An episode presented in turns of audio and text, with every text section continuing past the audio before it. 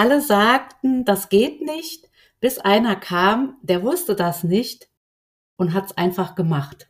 Im Leben nicht.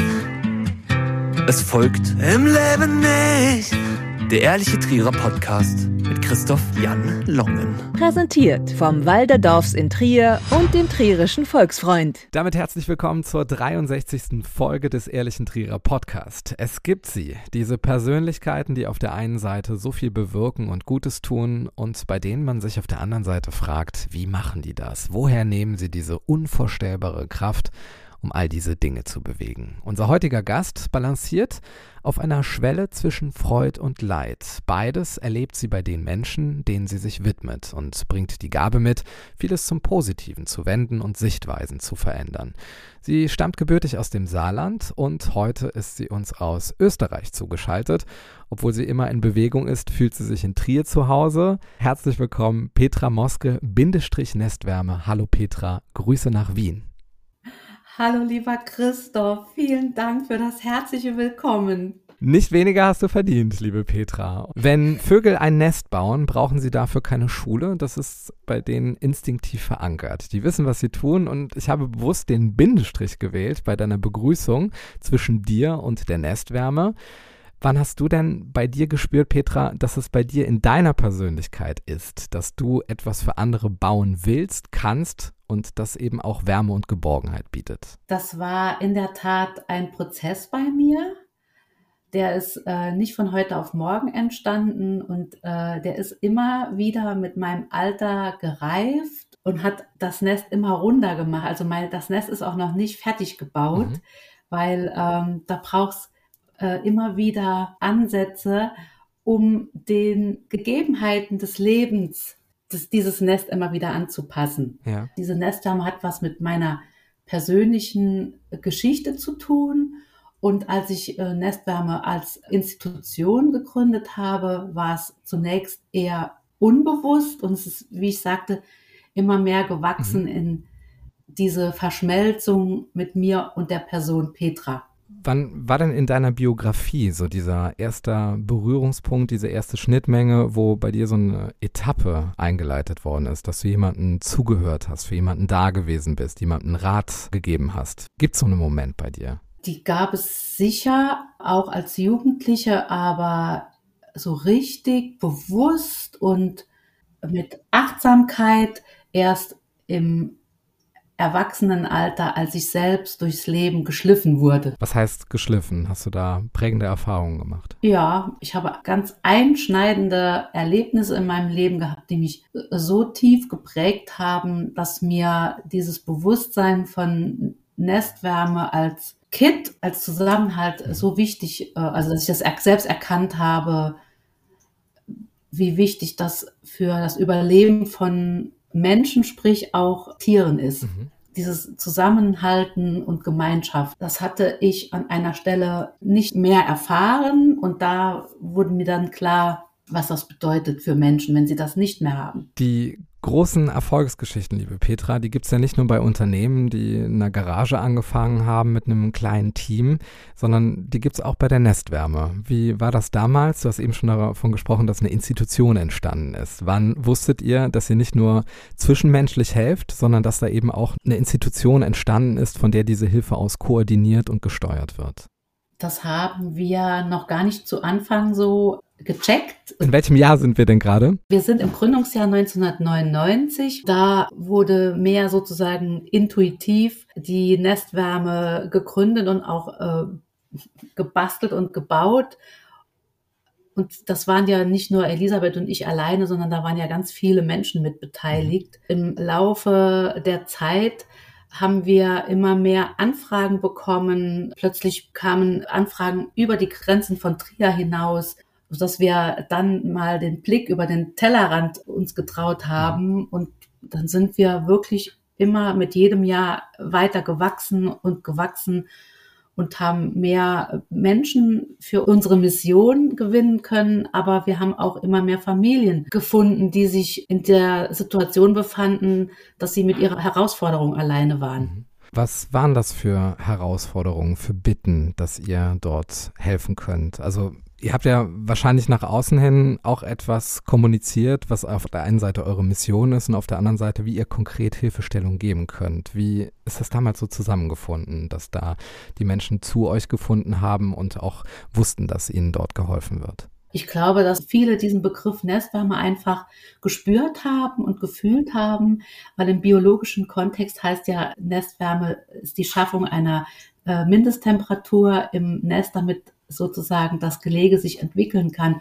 Und im übertragenen Sinne ist ja Nestwärme ein Ort, an dem man Geborgenheit, Gemeinschaft, Liebe, äh, füreinander Dasein erlebt. Und wenn du in unserer Gesellschaft, ich sag mal, mit einem Schicksal oder mit einer mit einem Anderssein konfrontiert wirst, dann erlebst du auch, wie die Normalität, die sogenannte, an dir vorbeigeht.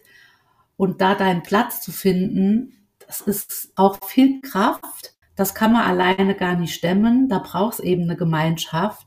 Und Familien mit schwerstkranken und chronisch kranken Kindern, die ja dauerbelastet sind, die haben keine Kraft mehr, auch noch im Außen diese Gemeinschaft zu suchen. Die sind ja so konzentriert auf die Herausforderung, die tägliche mit ihrem Kind, äh, dass für uns klar war, wir versuchen, diesen Familien zu stärken, zu entlasten, zu unterstützen, mhm. aber auch in der Gesellschaft ihnen eine Stimme zu geben. Du hast dieses Normalsein und Anderssein angesprochen. Im Endeffekt gibt es dieses anders ja, glaube ich, gar nicht, oder? Es wäre eine wünschenswerte Sichtweise, wenn man alles irgendwo als normal ansieht und äh, gar nicht so diese Grenze zieht, äh, dass das eine jetzt irgendwie so dieses Konventionelle ist oder das, wovon man denkt, es sei die Norm. Und dann würde dieses Außenstehende ja gar nicht entstehen. Das ist äh, tatsächlich, sage ich mal, ein äh, Machtverhältnis in der Gesellschaft, mhm. dass äh, Menschen, Gruppen bestimmen, was normal ist und was eben nicht normal ist. Und ähm, entweder du gehörst dazu oder du gehörst eben nicht dazu. Oder du schaffst dir deine eigene kleine Community, in der du diese Normalität dann erfährst. Mhm. Und das war so ein bisschen schon unser Ziel, die Gesellschaft mitzugestalten, um dem Anderssein einen Raum zu geben. Weil wir ja alle irgendwie anders sind. Also die Familien sind anders, aber jeder von uns mit seiner persönlichen DNA, ja, der Fingerabdruck ist ja sowas persönlich ja. individuelles, dass es eben normal, ja, also diese Normalität zu schaffen von der Verschiedenartigkeit, das ist für mich bis heute das Faszinierende an dem, was ich tue, wie ich lebe, aber auch das Anstrengende. Also diese mhm. Herausforderung ist ja auf beiden Seiten dann plötzlich spürbar.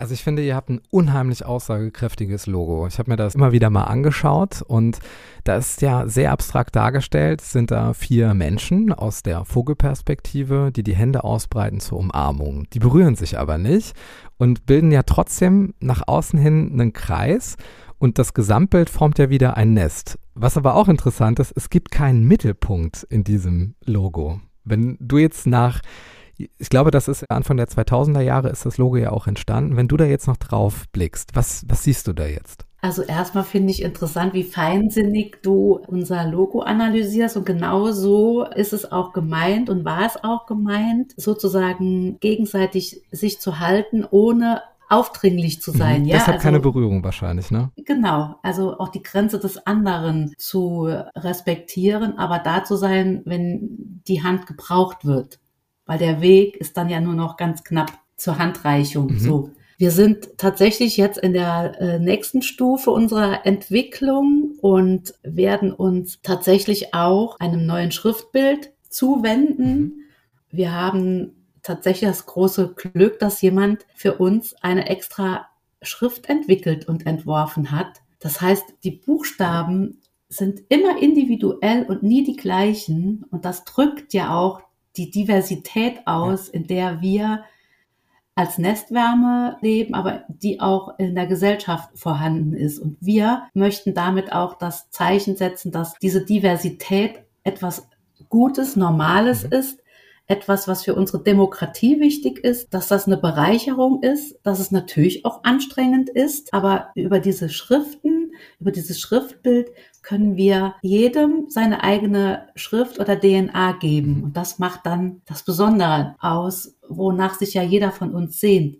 Es, sehnt sich ja jeder nach der Akzeptanz und Anerkennung, wie er ist. Und das ist ja nicht so einfach immer. Was ich sehr äh, faszinierend finde, auch bei diesen Umarmungen, du hast eben das Wort Sehnsucht genannt. Es ist ja auf der einen Seite dass die Sehnsucht vorhanden, eine Umarmung zu geben, aber auch zu empfangen. Dass beides möglich ist oder dass beides gleichzeitig vorhanden ist, das strahlt ja jede dieser abstrakten Figuren ja auch gleichzeitig aus. Also derjenige, dem es ja. schlecht geht, kann ja gleichzeitig auch jemand sein, der dem anderen, der jetzt gerade jemanden umarmen möchte, auch eine Hilfestellung gibt, auch so zu sein, wie er ja. ist. Ja, ja, so, äh, ich finde das wirklich äh, berührt mich sehr, wie du das formulierst. Und es ist auch äh, so gedacht, wobei die Tiefsinnigkeit uns auch erst im Laufe der Jahre bewusst geworden mhm. ist. Also erstmal haben wir alle ja verstanden, dass Nähe und Distanz immer ein Ausjonglieren zwischen zwei Personen oder Gruppen ist und dass das eben nicht so einfach zu verstehen, wann braucht einer Nähe, wann möchte jemand auf Distanz gehen diese gegenseitige Stärke geben kannst du ja nur, wenn du den anderen verstehst mhm. oder äh, sozusagen empathisch kannst oder sogar wenn du in der Lage bist, es auszudrücken, ist es noch besser. Und wir haben irgendwann verstanden, dass wir als Nestwärme auch nur anderen dieses Dasein und Stärkende geben können, wenn auch wir selbst äh, Stärke und Stärke erfahren von anderen, die für uns da sind. Welche Begebenheit gab es denn aus, vielleicht aus der Anfangsphase, welche Begegnung, die dir ganz besonders in Erinnerung geblieben ist, Petra, die ganz einfach zeigt, das ist die Netzwärme und das macht ihr dort und das kommt auch bei den Menschen an. Gibt es da so Gesichter, die du gerade siehst, ähm, wo es eine Geschichte zu gibt? Ja, also ich glaube, das einschneidendste Erlebnis, was wir immer hatten, war der kleine Daniel. Ähm, den wir als, als er noch ein Baby war, versorgt haben. Der hatte, man nennt das die Schmetterlingskrankheit, der hatte ähm, einen Defekt, da bilden, ist die Haut wie rohes Fleisch. Der ganze Körper ist übersät mit offenen Wunden. Und der Junge ähm, war ein Baby. Und wir, und seine Mama so verzweifelt, weil sie den Jungen immer verbinden musste. Und weißt du, das ist so schlimm. Und wir, Elisabeth und ich, wir waren ja damals selbst auch junge Mütter. Mhm.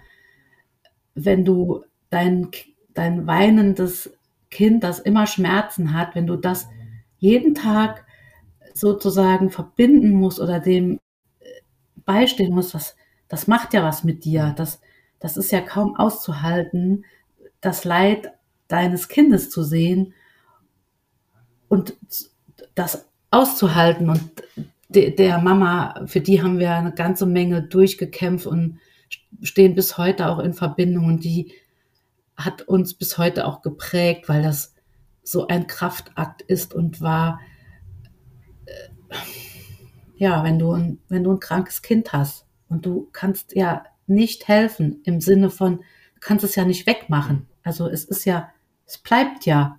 Das, das auszuhalten. Also, weißt du, äh, Eckhard von Hirschhausen, der sagt dir vielleicht was. Der hat ein Buch geschrieben über äh, Wunder wirken Wunder. Und er hat über Wunderkinder gesprochen, die man Land auf, Land ab als Kinder kennt, die gut Geige spielen können, die hochbegabt hm. sind, die äh, in unserer Leistungsgesellschaft einfach äh, viel erbringen können. Und er äh, hat den Begriff zum einen auch tiefbegabt geprägt, den ich sehr schön finde. Äh, und er hat äh, gesagt, dass sein tiefer Respekt eben nicht diesen Wunderkindern äh, gilt, sondern den Wunderfamilien, die das Beste eben machen, was das Leben an Unerfreulichem und Schrecklichem mit sich bringt. Und das tun unsere Familien. Sie nehmen das an, wie es ist. Hm. Manchmal mit Verzweiflung, aber sie nehmen es an. Als ihr euch dafür entschieden habt, Elisabeth und du, dass ihr Verantwortung übernehmen wollt, mithelfen wollt in einer schicksalhaften, schweren Situation, wie du sie gerade eben geschildert hast, dann war euch ja bestimmt auch klar, dass da so eine Geschichte eben auch euch präsentiert wird, in Anführungszeichen, wo ihr da handeln müsst. Und wie kann man sich denn überhaupt darauf vorbereiten, dass man eben dazu bereit ist, wirklich so über sich hinaus zu wachsen? Dass man eben auch, soweit man das dann überhaupt kann, vorbereitet ist, um eben bei so einem Schicksalsschlag dann eben auch eine Hilfestellung zu geben?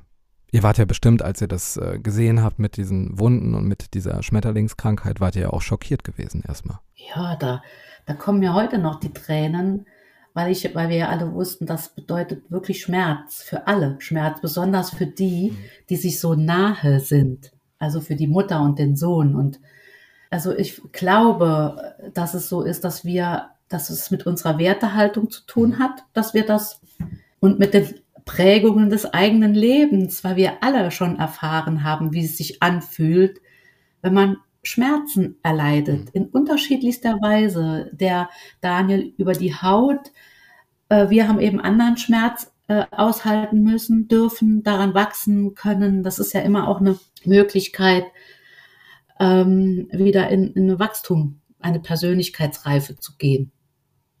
Auch bei äh, Krankheiten, die chronisch oder eben nicht so schön sind.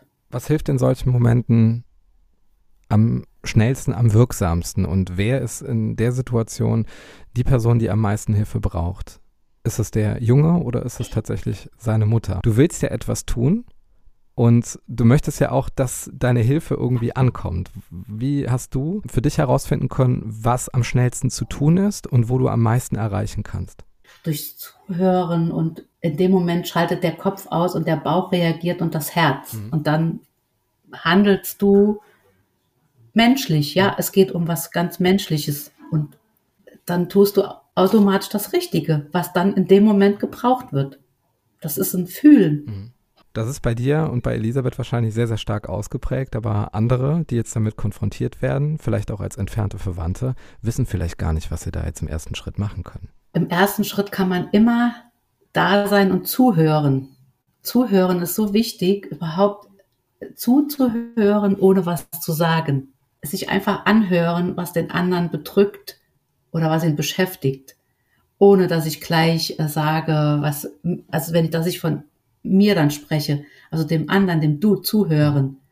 Und vielleicht kennst du auch so Situationen, dass jemand von sich erzählen will, dann sagt der andere, ah ja, das kenne ich, bei mir ist das so und so. Was wäre da die richtige Antwort? Nachzufragen, was genau ist das, was dich beschäftigt, was genau äh, fühlst du jetzt gerade oder was, was, was brauchst du, damit du dich gut fühlst? Mhm. Was brauchst du?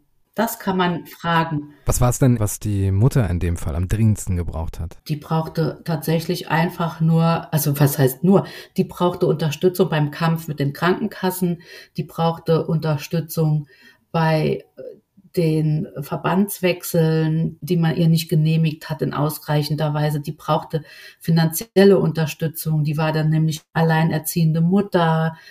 Also da kommt ja der ganze Rattenschwanz dazu. Das ist ja dann irgendwann nicht mehr nur das kranke Kind, sondern da kommt ja alles. Hm. Da kommt ja alles von finanziellen Existenznöten bis die tägliche Angst, wie geht's weiter, was passiert mit meinem Kind, was ist, wenn der älter wird. Das ist, du bist ja permanent damit beschäftigt, dir Gedanken zu machen, wie geht's weiter. Es ist ja kein Tag wie der andere. Du gehst abends ins Bett und weißt nie, wie der andere Tag wird. Und was das mit Menschen macht, das ist ja auch eine Unsicherheit. Das ähm, verändert ja auch Menschen. Wie groß ist denn euer Team, wenn wir jetzt über die Nestwärme Trier sprechen? Wir haben eine inklusive Kindergruppe, äh, wir haben einen Kinderhospizdienst und eine Kinderintensivpflege und mhm. Hilfen zur Erziehung. Und wir sind ein Team von äh, circa 80 Vollzeitkräften. Mhm. Da sind auch viele Teilzeit. Ich habe es jetzt einfach auf mhm. Vollzeit mhm. hochgerechnet. Man kann auch sagen 120 und davon sind dann einige Teilzeit oder äh, stundenweise aber hochgerechnet sind es 80 Vollzeitkräfte, die hauptamtlich beschäftigt sind. Und dann routen wir so in, in, in unserem Einzugsgebiet so über 1000 Ehrenamtliche. Was nehmen die alles für Funktionen wahr? Die sind äh, engagiert als Familienpaten, die sind engagiert bei der Verbreitung unserer Mission, die sind Botschafter, die äh, helfen uns zu stärken geben uns die Kraft, helfen mitfinanzieren, backen, stricken, basteln, geben ihre Talente mit rein, singen, tanzen. Also auch hier ist die Vielfalt der verschiedenen Berufskulturen auch so schön bei Nestwärme zu erleben. Es gibt keinen Beruf und kein, kein nichts, womit wir nicht Kontakt haben. Das ist einfach schön. Petra, ihr seid auf der einen Seite so individuell ausgerichtet, stellt den Einzelnen oder die Einzelne in die Mitte des Nests. Gleichzeitig denkt ihr auch global. Auf der europäischen Nestwärmekarte gibt es so viele Punkte, die rot aufleuchten und das nach außen hin ausstrahlen, wofür die Nestwärme steht. Wie kam denn diese Vernetzung zustande, dass es eben auch über die Grenzen Triers und die Grenzen Deutschlands hinaus auch diesen Nestwärme-Spirit gibt, der dort eben auch unterschiedlich äh, seine Wirkung entfaltet. Ich benutze so ein Bild, da gehe ich eine Straße entlang und rechts und links stehen Blumen und ich bücke mich wirklich ähm, nach den Blumen und heb sie auf, gucke sie an und beschäftige mich mit ihnen. Und diese Blümchen helfen dann im Nest auch mit. Also das ist so wie so eine, Sch eine Schatzsucherin, mhm. weißt du? Dass die Schätze jetzt in dem Fall Menschen sind mit ihren Fähigkeiten, die jetzt an unterschiedlichen Orten ja. wirken. Ja, Genau. Du bist ja jetzt gerade in Wien bei deinem Seelenfreund ja. Stefan. Ja. Wie kam diese Begegnung zustande und warum gibt es jetzt tatsächlich auch eine Nestwärme Österreich als Institution? Ja, das ist wirklich, dass du das fragst, das äh, rührt jetzt, geht so, rührt sofort mein Herz, weil das ist so eine schöne Geschichte. Der Stefan ist eigentlich in seinem Leben Schauspieler, Theatermann, der ist Dramaturg, der ist in der Kulturszene, in der Musical-Szene äh, sehr, sehr äh, verhaftet und hat in Trier bei dem Team von Thomas Schwab bei Christmas Moments mitgemacht und mitgearbeitet. Er war dort als Engel tätig, ist ja ein blödes Wort. Engagiert. Er hat da als Engel mit, genau. Und ähm, der hat diese Rolle so berührend eingenommen, dass es mir echt ins Herz gegangen ist und dieses Gefühl von, das ist, der hat etwas, was in mir Sehnsucht weckt, aber auch viel, was mich verbindet und was, und ich drück's gerne in meinen Worten aus, was, was Nestwarmes ausstrahlt. Mhm. Da wir auch als Nestwärme eingebunden sind ins Thomas Schwab Team, haben wir uns natürlich kennengelernt und wir haben uns sofort auf einer humorvollen Ebene verstanden und haben uns irgendwie nur so die Bälle zugeschmissen. Das war ein Feuerwerk an geistigem und seelischem Verbundenheit. Und er hat sich sehr für Nestwärme interessiert, sehr. Er hat sich nach jeder Show persönlich an den Ausgang gestellt mit der Spendenbox und hat die Menschen, die Gäste, die rausgegangen sind, gebeten, für Nestwärme eine Spende zu hinterlassen. Jeden Abend nach der Show. Mhm. Und das hat mich so beeindruckt, dass ich mich noch näher und noch mehr mit Stefan auseinandergesetzt habe und beschäftigt habe. Das war eine große Freude und irgendwann war sozusagen das irgendwie klar, dass er Lust hat, wir Lust haben, den Schritt nach Österreich gemeinsam zu gehen. Und jetzt ist er Il Presidente von Österreich. Das heißt, es gibt jetzt in Österreich, in Wien auch eine Dependenz, ein Nest, ja, Nest. Und, und einen eigenen Verein. Also wir haben einen eigenen Rechtsträger gegründet. Und da unsere Vizepräsidentin, die Barbara, die ähm, ist zum Beispiel hier im Musical Cats äh, tätig als eine der Hauptdarstellerinnen und die ist auch so sehr in die Kulturszene hier verwoben. Also das äh, ist auch ein ganz anderes Team, als wir das in, in Trier haben. Und das ist auch wieder eine Bereicherung. Weißt du, wie ich meine? Mhm. Diese Vielfalt an Begegnungen, an Menschen, das ist mein fast wie so ein Lebenselixier. Und jetzt bist du gewissermaßen in Wien auch zur äh, Dienst- und Seelenaufsicht gerade zugegen. Und äh, was bringst du denen jetzt mit? Wie updatest du die? Was gibst du denen so als Gedanken mit auf den Weg, dass sie da in Wien nochmal weiterbringen können? Wir bereichern uns tatsächlich sehr, sehr äh, viel gegenseitig. Und ähm, die äh, Covid-Zeit hat uns ja äh, in der Tat einen Riesenschub durch die Digitalisierung nach vorne äh, gegeben. Und wir konnten und können uns jetzt noch viel besser äh, digital vernetzen und haben ja unsere Resilienzangebote jetzt auch digital letztes Jahr umgesetzt. Und Stefan ist neben dem, dass er Präsident bei Nestwärme ist, auch im Team der Resilienztrainer und wir ähm, bilden ja Resilienzbegleiter aus und im Januar ist die nächste Begleiterausbildung und wir bereiten das jetzt gerade inhaltlich vor, weil wir beide, Stefan und ich, das Trainerteam sind. Geht ja nicht nur darum, da zu sein, direkt für den Menschen, sondern es ist auch so dieses große, ich sag mal, weltliche Ganze, es sind die wirtschaftlichen Hintergründe, es geht um Marketing, es geht darum, auf sich aufmerksam zu machen, ihr braucht ja diese Infrastruktur, ihr müsst Gelder generieren, es gibt dann auch Mitbewerber im karitativen Bereich, die ebenfalls Mittel brauchen, um Gutes zu tun und es gibt ja eine Spendenbereitschaft in Deutschland sogar sehr hoch, in Europa denke ich mal auch, aber das hat ja eben auch gewisse Grenzen. Wie, wie geht ihr da vor, dass ihr auf euch aufmerksam macht, um Menschen dazu zu bewegen, dass sie sich der Nestwärme zuwenden und euch unterstützen, damit ihr unterstützen könnt? Es ist so, dass wir das, was wir tun, ja äh, aus, das ist ja kein Job in dem mhm. Sinne, dass man das tun muss, sondern das schwingt täglich mit mhm. bei jedem von uns.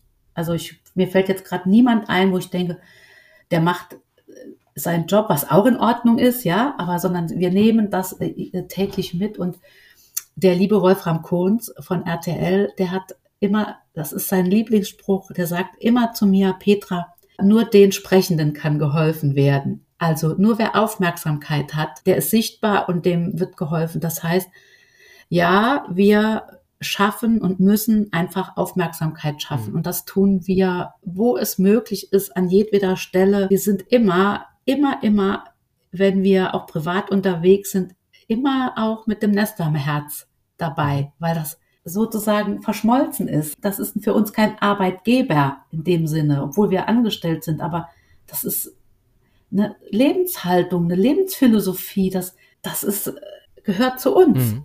Und das kannst du auch, und das, wenn du bei Nestwärme arbeiten willst, dann ist das auch wichtig, dass das so ist. Wenn man Großes bewirken möchte, wir sprechen ja gleich noch über die Projekte, die ihr noch habt, jetzt auch in Trier, was da Neues entstehen soll, dann äh, braucht man dann auch die Mittel, um noch mehr zu erreichen. Also wenn ich jetzt mal auf eure Seite blicke, ihr habt, das, das ist so durchdacht, das ist so auf der einen Seite emotional nachvollziehbar, aber auch vom Verstand her. Da sind Organigramme, da sind Themen, die dort angesprochen werden, die das wirklich sehr, sehr nachvollziehbar machen und auch wirklich zeigen, wie ihr da vorgeht. Und das ist noch on top zu dem, was ihr zwischenmenschlich leistet.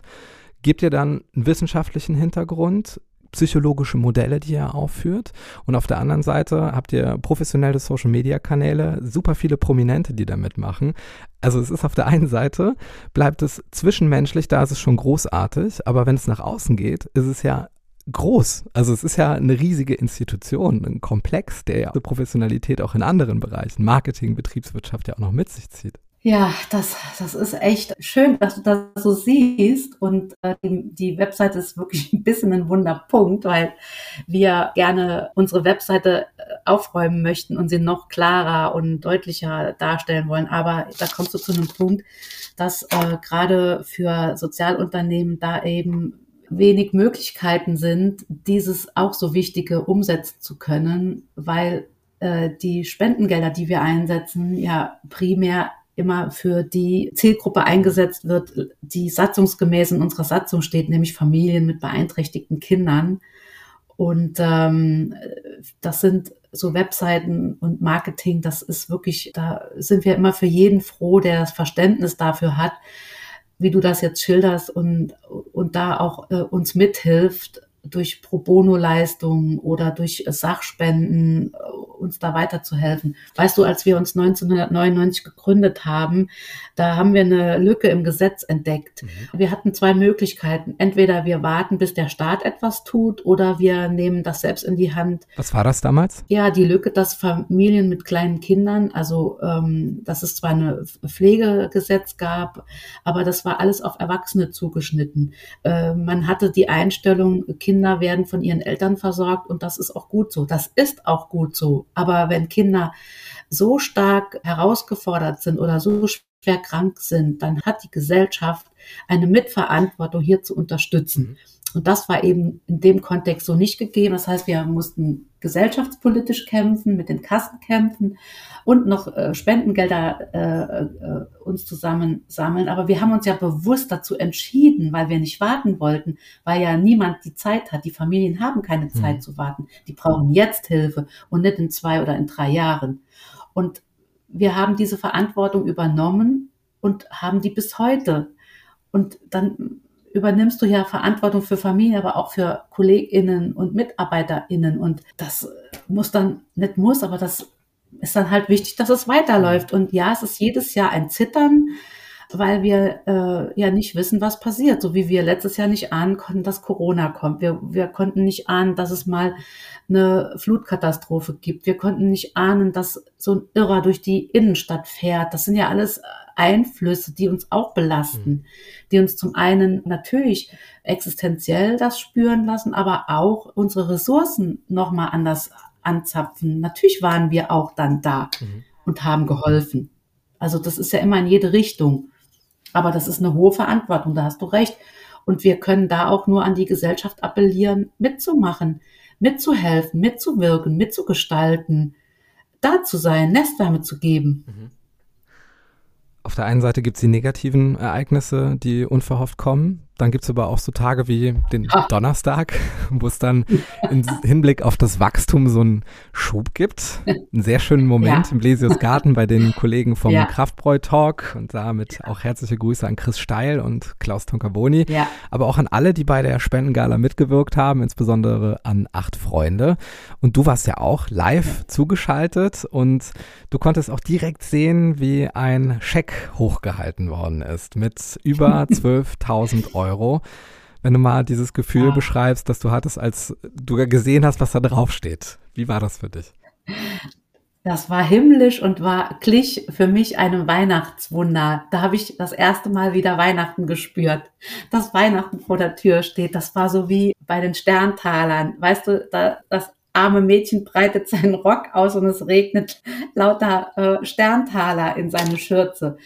Das war einfach äh, schön. Zum einen, weil wir tatsächlich wirklich dringend finanzielle Unterstützung brauchen, aber das Ganze hat noch ein viel, eine viel größere Auswirkung, weil das Menschen sind, die sich auch nachhaltig für Nestwärme einsetzen.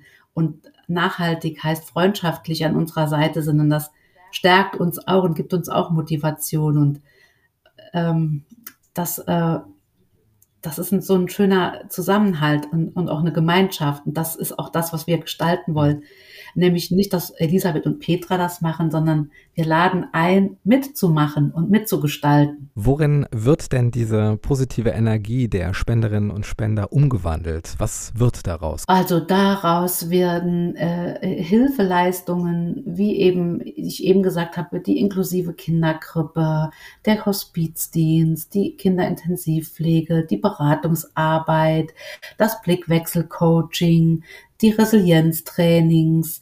Ja, und jetzt haben wir ja noch ein großes Projekt vor. Wir bauen ein Nest in Trier. Wie wird das Nest aussehen und an welchen Baum wird es gelegt? Also das wird tatsächlich an einem Ort sein, wie das ist fast wie so ein Adlerhorst. Der wird nämlich auf dem Petrusberg sein.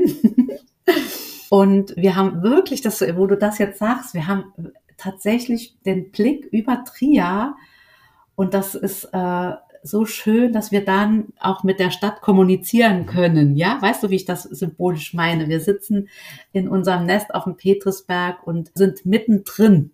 Und das ist ja auch das, was wir mit den Familien erreichen wollen. Wir möchten ja, dass die Familien mittendrin sind. Und das ist auf dem Petrisberg eben gut gegeben. Wir sind nicht am Rande von XY, sondern wir sind mittendrin und dann sind die Familien auch da. Und wir möchten ein multifunktionales Haus gestalten, äh, das für Familien individuell ein Rastplatz sein kann und sein wird. Äh, wir werden äh, Hospizkinder aufnehmen. Wir werden auch schwer kranke Kinder aufnehmen. Wir werden Familien haben, die ihre Ruhephasen brauchen, die einfach sich erholen möchten. Und dafür soll dieser Ort das, das Nest werden. Also nicht auf dem Baum, sondern gewissermaßen auf einem Leuchtturm. Ja, tatsächlich, dass du den Begriff auch wählst, weil wir äh, den auch unter uns selbst so prägen. Das Leuchtturmhaus, ja. Oder hast du das schon irgendwo gelesen? Nee, gespürt an deinem Blick wahrscheinlich. Liebe Petra, grundsätzliche Frage, ich meine, das sind ja Dinge, die kosten ja alle auch Geld. Ist das ausschließlich von Spenderinnen und Spender oder habt ihr noch Unterstützung von anderen Trägern, wie ihr eure Lebensadern füllt, damit ihr eben unterstützen könnt? Wir haben ja zwei Teile bei Nestwärme. Das eine ist, ähm, ich sag mal, die Kita, die Pflege und die Erziehung zur Hilfe. Da gibt es tatsächlich auch, ich sag mal, Entgeltvereinbarungen mit den Kassen und auch mit den äh, Sozial- und Jugendhilfeträgern. also mit den Kommunen und mit dem Land. Ähm, das reicht nicht, um alles umzusetzen. Das heißt, wir werden alle Projekte bei uns sind immer äh, mit Spenden zuzufüttern, um das so zu sagen, ja. Und im Verein, das wird ausschließlich über Spenden finanziert. Also die Blickwechselcoachings, die Resilienztrainings, die Lotsenfunktion, die äh, Beratungen. Da kriegen wir einen Landeszuschuss für Rheinland-Pfalz, aber diese bundesweite Lotsenfunktion wird ausschließlich über Spenden finanziert. Da kriegt es keinen Zuschuss. Und wir können immer nur so viel anbieten und durchführen, wie wir die Ressource dafür haben und finanzieren können. Wie schwer oder wie leicht ist es insbesondere für dich mit deiner charismatischen Art an in, ja, Prominente zu kommen, die eine hohe Reichweite haben, auch in sozialen Medien, dass sie eben euer Projekt unterstützen? Also ich habe ja das Glück, dass ich durch äh, Türen gehen darf, die äh, mir Welten erschließen und mir auch möglich machen, dass ich Leute ansprechen kann, aber auch ohne aufdringlich zu sein. Also ich äh, glaube, ich habe ein gutes Gespür, wann ich etwas ansprechen kann und wann ich es sein lasse. Und das hilft mir. Ich bin hartnäckig, ja, und habe immer im Kopf den Spruch von Wolfram Kohns, nur den Fragenden kann geholfen werden und dann frage ich. Und dann ist es ja die Entscheidung des anderen, ja oder nein zu sagen und das habe ich dann auch zu akzeptieren und auch zu respektieren. Mhm. Und schön ist, wenn es ein Ja gibt. Fragen aus der Community, die man nicht mit Ja oder Nein beantworten kann. Alltagsphilosophin Bettina fragt, wie kann man euch unterstützen? Du hast gesagt, auf der einen Seite durch Spenden, auf der anderen Seite aber auch durch viele ehrenamtliche Tätigkeiten, Fähigkeiten einbringen, die man ja mitbringt, wie etwas äh, zu einem Grillfest, wo nachher alle satt werden. Wie läuft das denn da, wenn jetzt beispielsweise Bettina feststellt, sie würde sich gerne einbringen? Wie geht sie da am besten vor, um eben auch Teil von Nestwärme zu werden vielleicht? Also am besten meldet sich Bettina einmal bei uns oder bei mir und dann ähm, telefonieren wir und ja, dann finden wir heraus, wozu Bettina Lust hat und was wir brauchen, beziehungsweise wo auch sie, ich sag mal so, dass es für sie auch einen Sinn ergibt, mitwirken kann. Und dann finden wir was. Oder wir finden nichts und finden trotzdem was. Also geht eigentlich gar nicht, dass es nichts gibt. Geht nicht, gibt's nichts. Also das geht gar nicht. Wir werden auch für Bettina was Passendes finden. Immer viel zu tun bei der Nestwärme, ich sehe das schon. Ja. Und ähm, auch über längere Zeiträume hinweg. Dorothea möchte einfach mal Danke sagen für die damalige Unterstützung in den Jahren 2005 bis 2015. Und diese Dauer zeigt ja, oh. dass ihr langfristig, dass euer Nest auch für sehr, sehr viele Jahre Geborgenheit bieten kann. Vielleicht sagst du was dazu. Ach, wie schön. Also ganz ehrlich, ein Dankeschön das ist auch für uns ähm, was ganz Besonderes und auch uns, das tut einfach gut zu spüren und zu erfahren, dass das, was wir tun, das wissen wir von uns, dass das sinnhaft ist, aber zu, zu erfahren, dass andere es auch als für sich gut empfunden haben, das tut so im Herzen gut. Danke. Danke, Dorothea. Michael Fleck möchte wissen, und da ist er, glaube ich, auch nicht alleine, neben denjenigen, die Danke sagen wollen. Liebe Petra, wo nimmst du die ganze Kraft und Energie eigentlich her? Also ich nehme die tatsächlich aus den Begegnungen mit den Menschen. Das soll jetzt überhaupt gar nicht pathetisch sein, aber das Beschäftigen miteinander, auch jetzt hier in diesem, in dieser wohlfühlenden Talkrunde, das gibt mir so gute Energie, und natürlich ziehe ich auch meine Kraft aus äh, meiner kleinen Familie. Wir haben zwei Hunde aus dem Tierschutz, aus meinem Zuhause, aus meinen Freunden. Aus eigentlich ziehe ich meine Kraft immer aus der guten Begegnung mit guten Menschen, die eine gute Herzensbildung haben. Hast du da zusätzlich noch Rituale, die dir helfen, resilienter zu sein? Oder ist es morgens so, dass du deine Arme ausbreitest und den Tag willkommen heißt und ihm ein Gesicht geben möchtest? Ich habe tatsächlich morgens keine Rituale, aber die werde ich mir jetzt wieder äh, aneignen. Was wäre das? morgens meditieren. Das ist tatsächlich aber morgens, weil ich mache das schon, aber ich will das mir jetzt noch mal mehr angewöhnen, schon morgens damit wirklich zu beginnen. Ansonsten ja, ich äh, mache ganz viel übers Atmen. Ja, ich merke, dass mir das gut tut. Und Atem, einen guten Atem zu haben, den Atem zu beobachten, hilft in jeder Situation, im Positiven wie im Negativen. Wir kommen jetzt zum Quickfire, liebe Petra. Das bedeutet für dich 16 kleine gute Taten Oh beziehungsweise 16 Ästlein für ein Nest. Bist du bereit? Ja, ich ziehe mal meine Jacke aus. Jetzt kriege ich Schweißperlen auf die Ich Stirn. wollte gerade sagen, zieh dich warm an, aber jeder reagiert. Ja, nee, ich ziehe mich jetzt aus. Also ich meine nur die Jacke. Na klar, deine drei Lieblingswörter auf Trierisch. Oh, weißt du, ich habe so viele Lieblingswörter. Daje. Ich, äh, genau, das ist so. genau, Daje, genau, das ist mein erstes Daje. Dann Daufub, ähm, Mayu, ähm, äh, äh, Peilvier, ich han die Flemm, weißt du, das Trierisch ist ja so ähnlich unserem Saarländisch. Oh, da liegen aber so trotzdem noch Welten dazwischen. Also da müssen wir ein bisschen Ah, ja, Kulturschutz betreiben. Ich ahne es. Und ich möchte dir mal sagen, ich, äh, war, ich äh, gehe gerne Spiele von der Eintracht gucken Aha. und gucke dann tatsächlich aufs Feld, aber höre am allerliebsten die Ausdrücke der Trierer. Nachfrage dazu. Eher auf der Tribüne, auf der Gegend gerade. Okay, dann auf der Tribüne. Was da ja, kriege ich mehr mit. was ja an sich noch gesittet dazugeht. Alles heißt, Ja, ein bisschen. Das Ähm, andere traue ich mich noch nicht. dein Lieblingsort in Trier. Einmal das Weißhaus, also der Weißhauswald, weil ich da einfach sehr oft äh, mit äh, den Hunden bin. Und ähm, das Park Plaza Hotel. Das ist mein Nestwärmeort. Dein Trierer Lieblingsgericht. Das ist äh, Kapisterdich und Krum Krumper Schnittchen. Wie oft warst du in deinem Leben schon auf der Porta Nigra? Oh, oh, zweimal. Das letzte Konzert, das du besucht hast. Das war unser eigenes vor vier Wochen.